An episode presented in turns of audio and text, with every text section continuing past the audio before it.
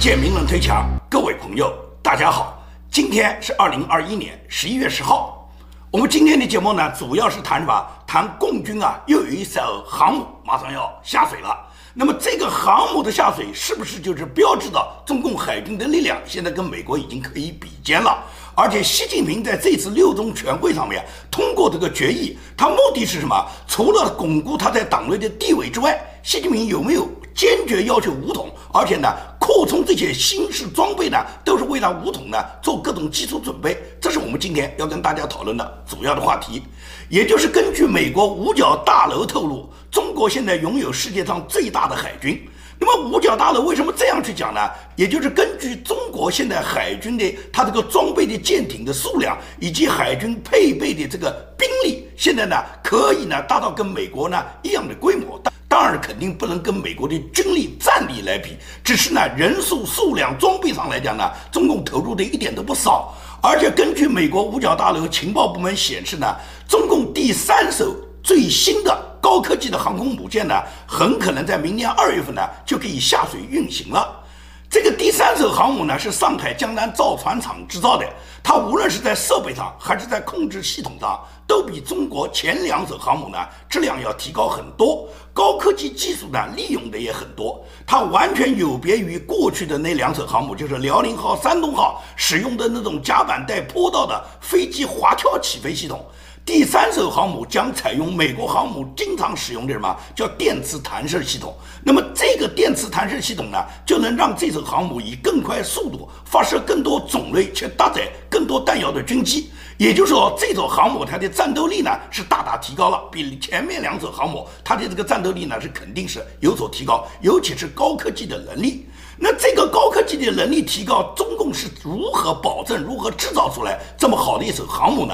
那么整个航母的基础结构的设计人员啊，大部分是来自前苏联脱离出来的，叫乌克兰的工程师。就是乌克兰有很多舰船制造的专家呢，都被中共呢把他请到上海江南造船厂了。刚来的时候呢，这些人都是给二十万人民币一年，因为对乌克兰来讲的话，二十万人民币一年已经是很高的一个收入。现在呢，都涨到了一百万一年，而且这些人都是带家属到上海的。估计呢，中共呢这一辈子都不会让他们再回到乌克兰了，肯定呢是把他们养起来，因为这些人是给中国这个航母制造作为结构、作为舰船最基础结构的最重要的舰船制造专家。那么这个航母上大量的电子系统啊、网络系统啊，这些呢，基本上这些工程师和专家呢都是海归了，绝大部分什么是从欧洲和美国回来的，美国回来的更多，基本上就是把美国的技术全部偷回来了。而且这个里面有相当一部分人是什么呢？是为赵小兰家族本来定向培养的这个舰船制造专家，这些人现在全部到了江南造船厂。这个赵小兰家族定向培养的所谓舰船专家，他是怎么来历的呢？这个来历啊，就要从赵小兰他整个家族跟中共勾兑开始说起。赵小兰的父亲叫赵锡成，他呢是创立了一个叫福茂航运集团。这个福茂航运集团呢，在上个世纪就是八十年代的时候呢，已经是亏损累累，债台高筑，根本就熬不下去了。也就是赵锡成是走投无路。在他自己呢就无法交付巨大的这个债务，欠了很多钱的情况下，他呢想到了嘛？想到了他的老同学，也就是他曾经在上海交大的老同学，叫江泽民。这时候已经在中国呢，已经成为中共的最高领导人了，党的总书记了啊。那么赵锡成就想，能不能走走他老同学这条路，靠中共来拉他一把，给他输出各种业务呢，能够使他的富茂集团呢起死回生。所以他就到中国去访问，想见江泽民。但是你想想看，江泽民这是已经是中共最高领导人了。他当年的一些老同学，他过去的部就，以及跟他过去有老关系的人来找他，他不可能随随便便都见你们的。赵锡成虽然是他的老同学，跟他没有太深的交情啊。那么他从美国过来想见江泽民，江泽民不理他的。赵锡成到了北京，等了很多时间也没见到江泽民，以后呢，他就托人呢给江泽民带话，就是呢，你别呢老同学的这个情谊你可能看不上，你觉得我赵锡成混的也不怎么样，弄得一个公司也快倒闭了。但是我告诉你讲，我有个女儿叫赵小兰，我的女婿叫麦康奈尔，麦康奈尔很可能成为美国共和党建制派的大佬啊，现在是建制派大佬重点培养的年轻后生、青年才俊啊，很可能将来是接大佬的班的。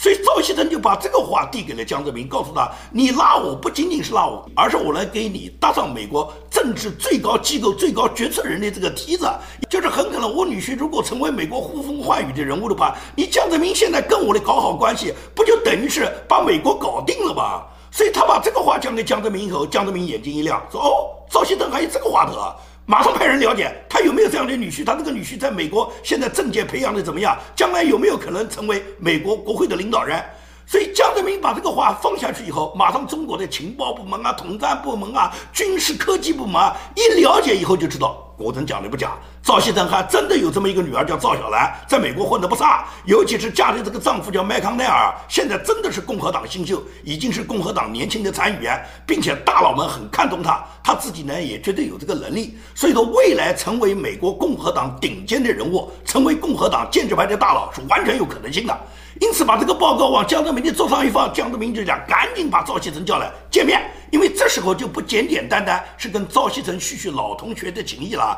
有中美统冷战这么一说嘛，能够把这个家族搞定以后，赵小兰和麦康奈尔不就是共产党埋在美国国会的一个钉子嘛？所以说江泽民召见了赵锡成以后，然后呢，赵锡成就跟江泽民诉苦了，就说呢经济不好，从台湾到美国发展那么多年，这个航运公司虽然搞起来了，没有业务，没有业务嘛就赚不到钱，看看老同学能不能拉一把。江泽民讲那还不好说。江泽民马上指示商务部把我们的航运业务给赵锡成做，让赵锡成赚钱。不给你赚钱，你女儿女婿怎么能为我们国家服务呢？怎么能为我中共服务呢？所以说，马上就下达指令，让商务部把航运业务拨给赵锡成。那中美之间多大的航运业务啊！商务部拨给赵锡成业务，赵锡成怎么样做也做不了啊！他三辈子也做不完这么多业务啊！所以说这么多订单来了，这么多业务来了，赵锡成发愁啊，做不了啊！那江泽民就看出赵锡成这个窘境了，知道你没有这个能力，有那么大的消化能力，你做不了那么多航运业务，那别怕，我们支持你啊！没有业务给你业务，没有船，我们给你造船，我们有的是船，我们给船你。没钱，没钱贷款给你，也就是变成了赵锡成从业务到造船到贷款，通通都是共产党给，也就是羊毛全出在羊身上。赵锡成都笑死了。这样的话，江泽民就指示上海江南造船厂马上突击给赵锡成造一批大型的远洋货轮，这些远洋货轮保证赵锡成这个家族就福茂集团，它可以有足够的这个运输能力，而造船的钱、买船的钱没有，银行贷给他。银行贷给他拿什么还呢？拿商务部给的订单还嘛？商务部给了订单以后，商务部要给他付运费的嘛？拿这些运费来负责还赵锡成的这些船和还赵锡成所欠下的贷款，一下子赵锡成的富茂集团就成为全球最大的航运公司了。也就是拿下中国中美之间这个贸易航运的这个业务，赵锡成还不发达吗？那么发达了以后，共产党就想过了，不能光光是帮助你赵锡成弄上中美航运业务，然后指望着你将来未来的女婿为中国服务啊。那麦康奈尔有一天翻脸不认人呢，成为白眼狼怎么办呢？所以说要不断的渗透进去。在这个过程中呢，中共呢就向赵锡成家族就提出，就说能不能给中国培养一批造船的专家、舰船的专家？那主要是为你福茂集团造船嘛。我们为你造船，我们肯定要造先进的船嘛。而我们造船的技术没有你美国好嘛？能不能帮我们培养一批先进的这个舰船制造的专家？也就是中国要派出一个定点培养的舰船制造的团队到美国来学习。那这件事通过麦康奈尔和赵小兰两人的运作，很快就运作成功了。也就是他们家族。打着为他们定点培训他们舰船制造专家的这个名义，跟美国很多尖端的这些大学了、科研机构了，跟美国这些造船机构了，跟他们合作，也就是中共出钱，中共派人，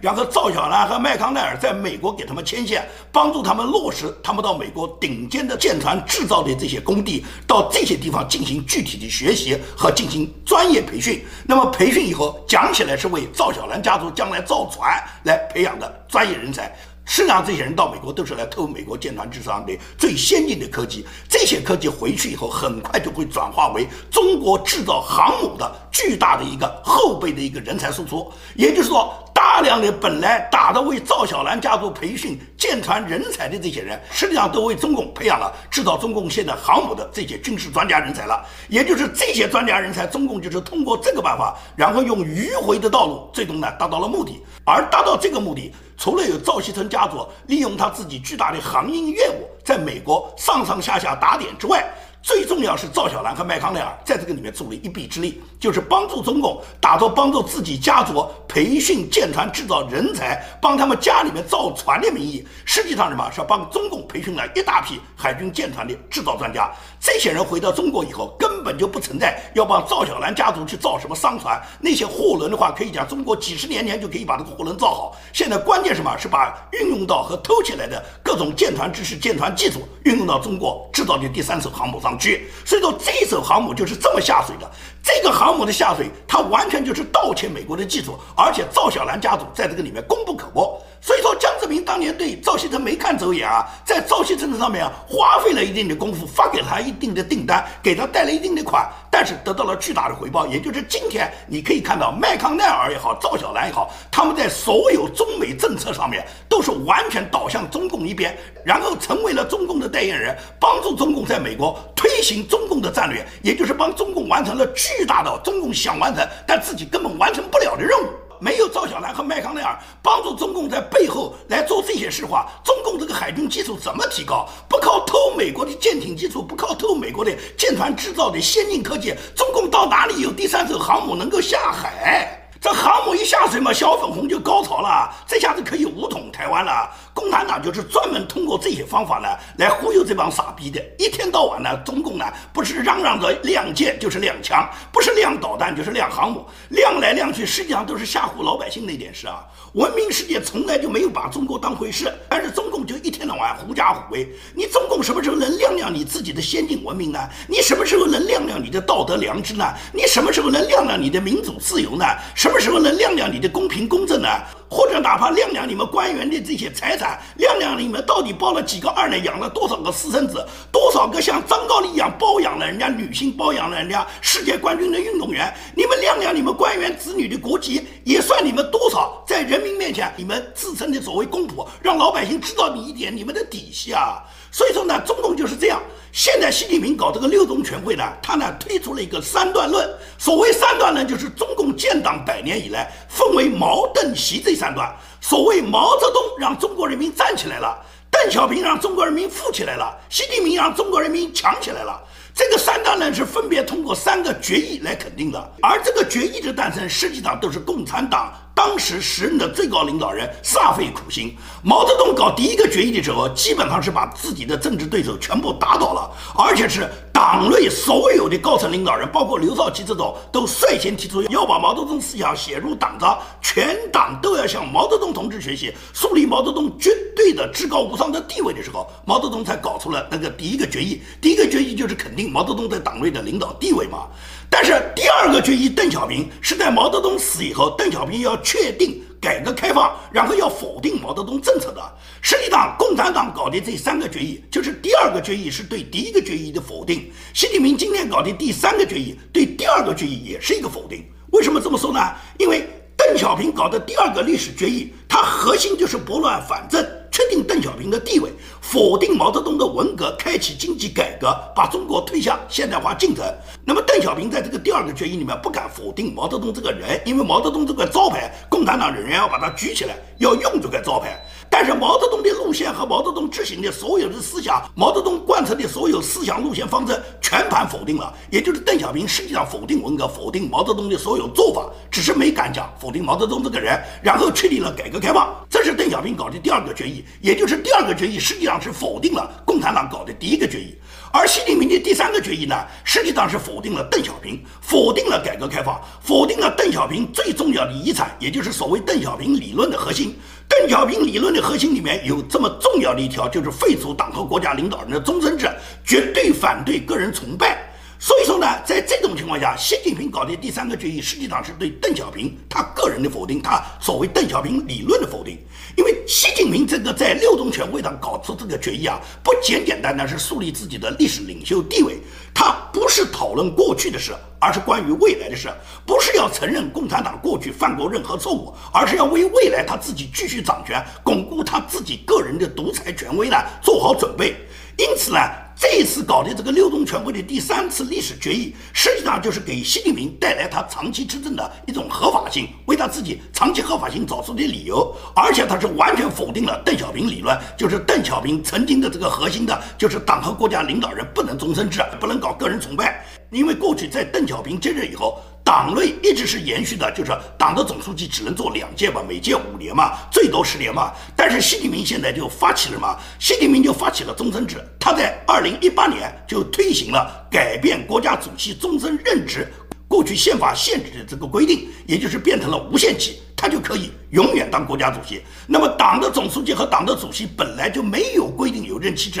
也就是修改了宪法，让他自己可以国家主席终身制的话，那么党内的领导地位，他自然的他也就变成终身制。他实际上是完全否定了邓小平当时搞的第二份决议里面的精髓，也是党和国家领导人任何人都是最高任职两届，然后就应该退休，而不可以再搞终身制。习近平现在就是完全推翻了邓小平有关任期限制、集体领导等原则，也就是习近平他在这个重大问题上完全是背离了邓小平当时制定的党的组织路线嘛。那么过去还有什么七上八下？那么习近平到二十大。在七上八下这个问题上面，他可能呢会做一些调整，也就是他会拉几个跟他年龄差不多的人，七上八下也一块延续到下一届政治局常委，这样呢他就给自己呢做一点掩护，也表示你看七上八下又不是我一个人没有下，还有好几个也没下嘛，克强也没下嘛，也就是他把李克强拉去当委员长是完全有可能的，这样的话就是让李克强给他做了一个掩护，七上八下就不需要遵守什么七上八下的规定，他想继续留任就继续留任，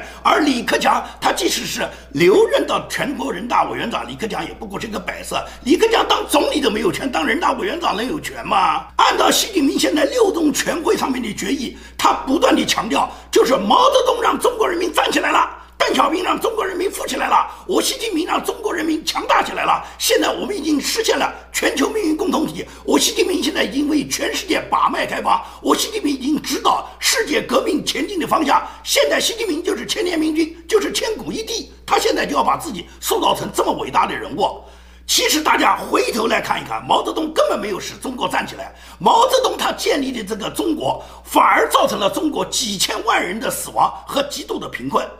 邓小平虽然推行改革开放，使中国的经济得到发展，这是大家公认的事实。但是邓小平这个发展，这个经济大幅的增长，它造成的是社会极度的贪腐和贫富差距的越来越大。也就是邓小平搞的，让中国人富起来，实际上是一部分人先富起来，而富起来的都是他们的红二代、太子党，是他们的达官贵人，是跟共产党造假有关联的人。也就是这些人富起来了，中国普通的老百姓一点都没富起来，并且在中国制造了。巨大的贫富差距，也就是到今天，中国仍然有六亿人，他们的这个收入在一千块人民币以下。这些极度贫困的人，跟这个邓小平所倡导的改革开放四十年全部富起来，这个里面差距有多少？所以说，邓小平根本就没有使中国富起来。至于习近平现在恬不知耻的说他让中国人民强大起来了，他自己建立了强大的功绩，他建立了什么功绩啊？习近平上台这么十年来，他最大的功绩就是向全世界诉出了武汉病毒，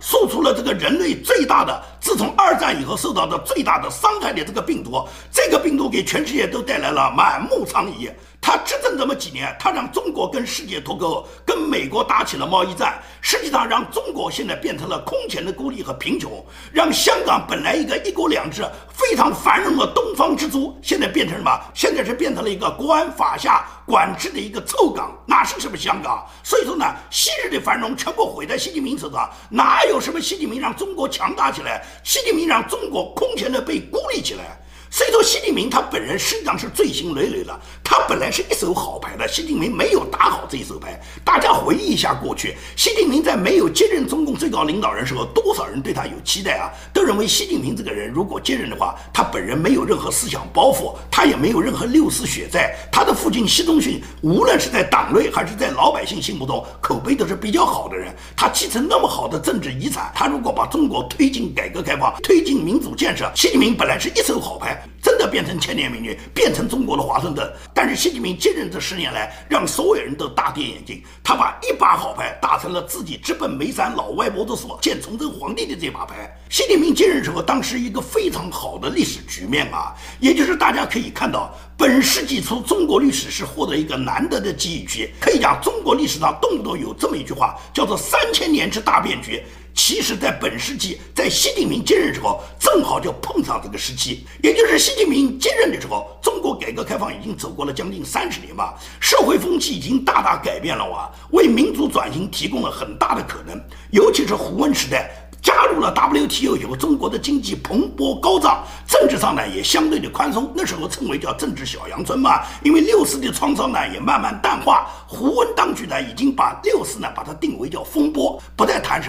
革命暴乱。尤其是在朱镕基自己卸任之前，把中国拉进了 WTO。中国加入 WTO 以后，大量的西方企业全部进入了中国，带来了先进的科学基础和管理体制。中国的经济因为全球化的原因，迅速发展成世界。工厂积累了大量的财富，GDP 爆发式增长，成为超过日本的经济大国。这也就是说，经济的高速增长为政治改革呢提供了经济安全的保障。在这种环境下，如果习近平当时是推行温和的政治改革，中国是完全可以走上民主之路的。也就是中国人民只要有政治改革，只要推进中国的民主法治建设，中国人民从此就可以享受思想言论自由和民主权利。普通中国民众也能够达到像台湾、新加坡那样的繁荣富足，社会安定和谐，人人养老都有福利，免费医疗、免费教育，就跟今天的台湾一样。中国的护照可以去世界一百多个国家都获得免签。而且在这种情况下，中国的经济地位提高了，政治体制改革了，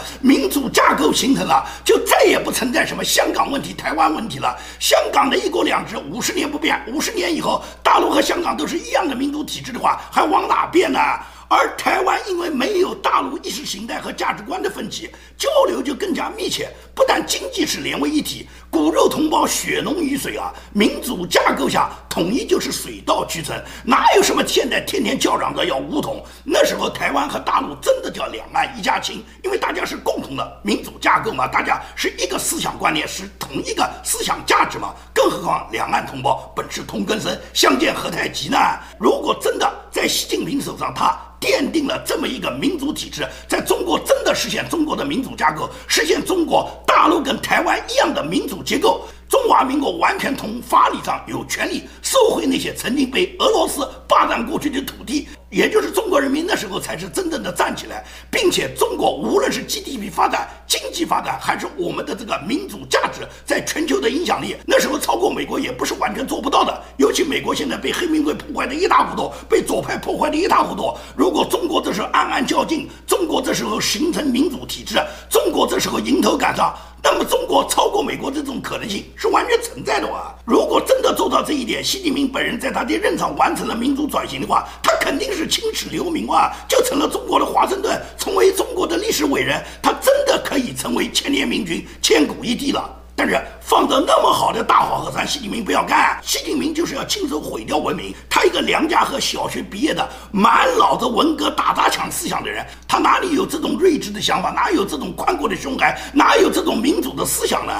习近平实际上非常可惜啊，他是在毛泽东之后唯一一个上面没有人来管理他、没有人控制他的这么一个中国最高领导人。因为江泽民也好，胡锦涛也好，他们担任中共最高领导人时候，包括前任的赵紫阳也好、胡耀邦也好，他们每一个人当领导时候，他们都有像邓小平和所有以邓小平为首的这些中共元老对他们的各种决策进行了品头论足，对他们横加干涉，也就是他们想做什么事不能放开手脚，都不能。按照他们的意志办事，这是中共的前几任领导人，包括邓小平本人也不能做到随心所欲啊。因为邓小平他是在文革之后，靠这个中共元老这个集体一起就推翻了毛泽东亲自指定的接班人，推翻了华国锋的领导，然后由元老集体领导制来确定了邓小平党内的主要领导地位。那么邓小平他换领导人，左换一个，右换一个，包括江泽民，他最后都想把他换掉。问题是，他到最后想换江泽民之后，李先念不同意，王震不同意，陈云也不同意啊。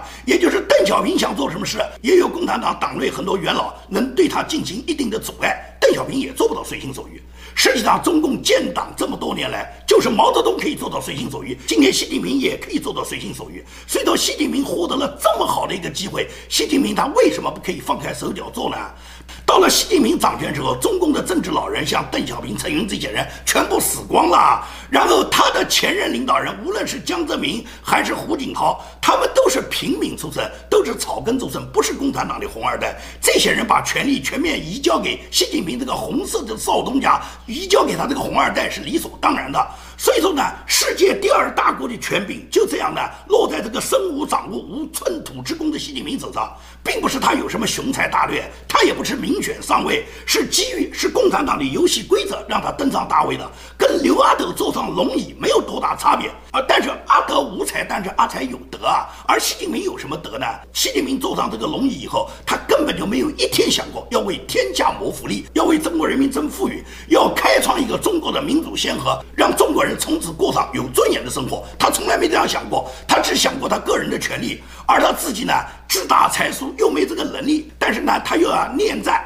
把着这个位置不放，他现在不仅仅是二十大要连任，他目前来讲都在中国这个舆论圈里面放风说要干到二零三五年啊。所以说，你看网络上现在动不动把二零三五年作为一个时间节点，什么二零三五年要到台北去看雨了，二零三五年两岸就是一家亲就已经合并了，什么二零三五年中国就是世界第一了，所有要确定的这些目标都是二零三五年，也就是预示着习近平他要把他自己这个职位做到二零三五年。他别二零三五年了，二零二五年他能不能活到是个问题。他一天到晚做他那个春秋大梦，所以说习近平他现在倒行逆施是不会有好结果的。你看六中全会。尽管习近平要通过这个决议，要想给他自己在二十大获得连任，但是他连任的道路上仍然是刀光剑影，不是像习近平想象的那么简单的。也就是中共他这种专制大党，他党内斗争都是非常复杂的，很多事情都是你在一瞬间就发生的。也就是说，中共完全有可能再出现一个零副主席，而这种党内斗争给中国带来一个什么局面，我们是没有办法预知的。就像三十年前，我们同样无法预知苏联出现了戈尔巴乔夫，出现了叶利钦。也就是苏东一夜变色，那么你觉得中国共产党它能够比苏联的寿命长到哪里去呢？好，今天的节目就跟大家做到这里，谢谢大家。